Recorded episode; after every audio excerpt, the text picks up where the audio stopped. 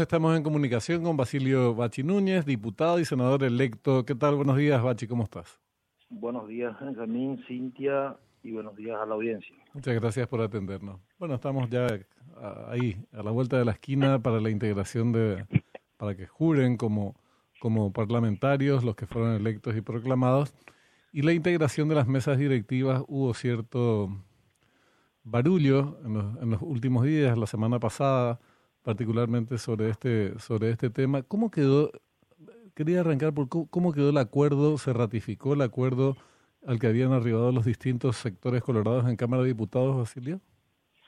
Tengo entendido que sí, que, que, hay una mayoría ya de correligionarios, diputados, en este caso hasta diría no hay ninguna disidencia. Entiendo. Eso va viento en popa, entonces Raúl Torre va a ser el presidente Dios mediante y el, acuerdo que en el próximo periodo sea uno de ellos. Y eso también es lo que siempre hablamos de que en el caso cuando nosotros eh, damos nuestro compromiso, cumplimos. Claro. ¿Y en el Senado cómo están las cosas?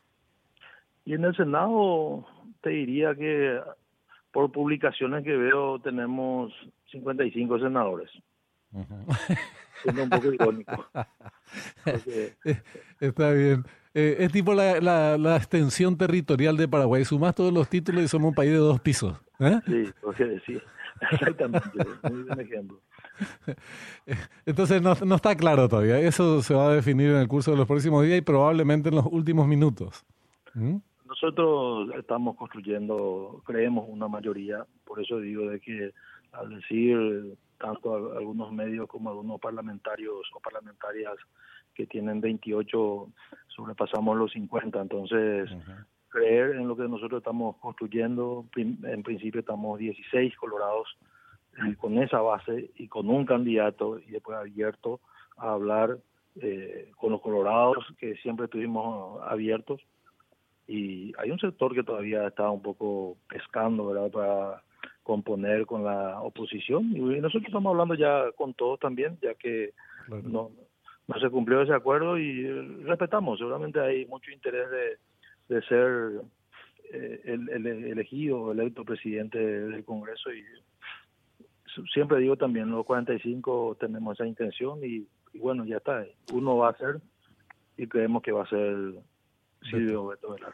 Vos sabés que en los últimos días también eh, volvió a emerger un, discurso bastante, eh, ¿cómo decirlo?, eh, con mucha incoherencia, eh, y paremos con las calificaciones, pero referido a esta cuestión del supuesto copamiento cartista de las instituciones.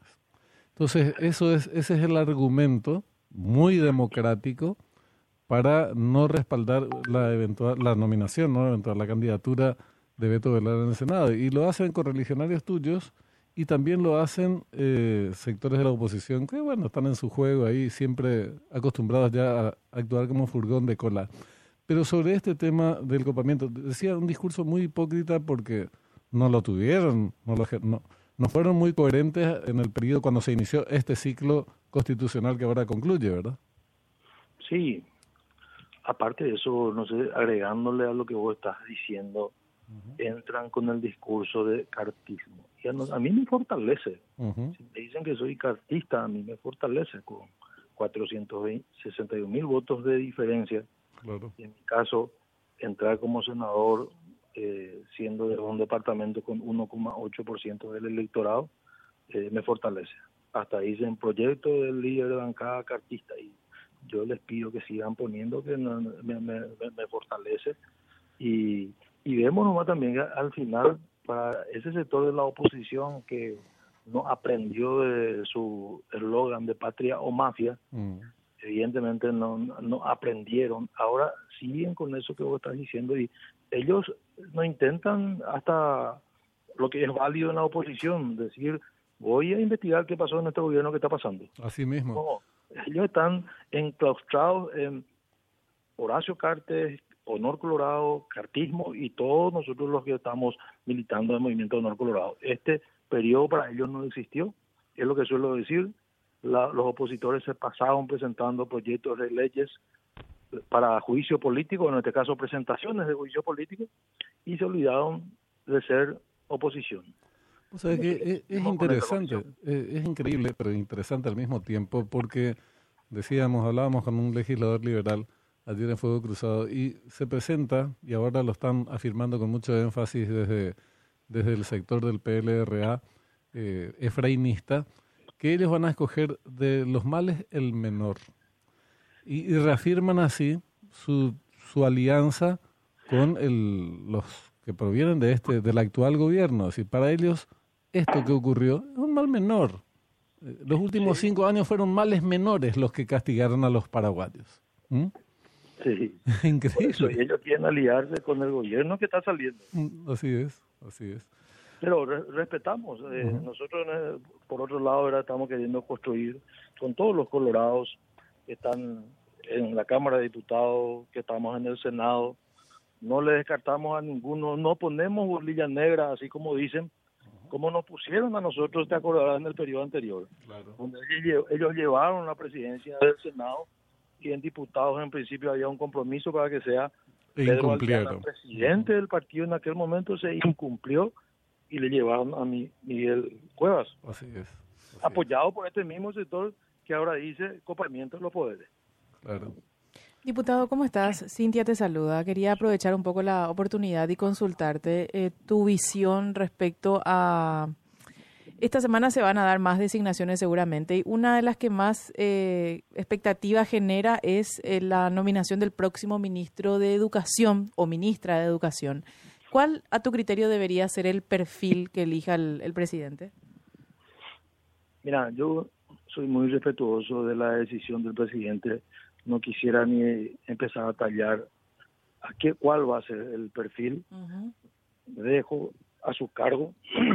es lo mismo que él diga tal perfil quiero que sea el representante del Consejo de la Magistratura. Mm. En la Cámara lo que sí estoy seguro que Santiago Peña, así como está haciendo las designaciones de los próximos ministros, va a tener la tranquilidad, no va a estar presionado por ningún sector dentro de nuestro movimiento, lo va a hacer a conciencia y va a hacer lo mejor para el país. Y estamos eh, entusiasmados por el inicio de este periodo en el sentido de por fin tratar de mejorar y trabajar por lo que es nuestra educación. Estamos estancados, entonces el que elija va a tener, tener el pleno respaldo, eh, en principio, de nuestro movimiento y, y creo del Partido Colorado y vemos también una oposición, un gran sector que es una oposición responsable.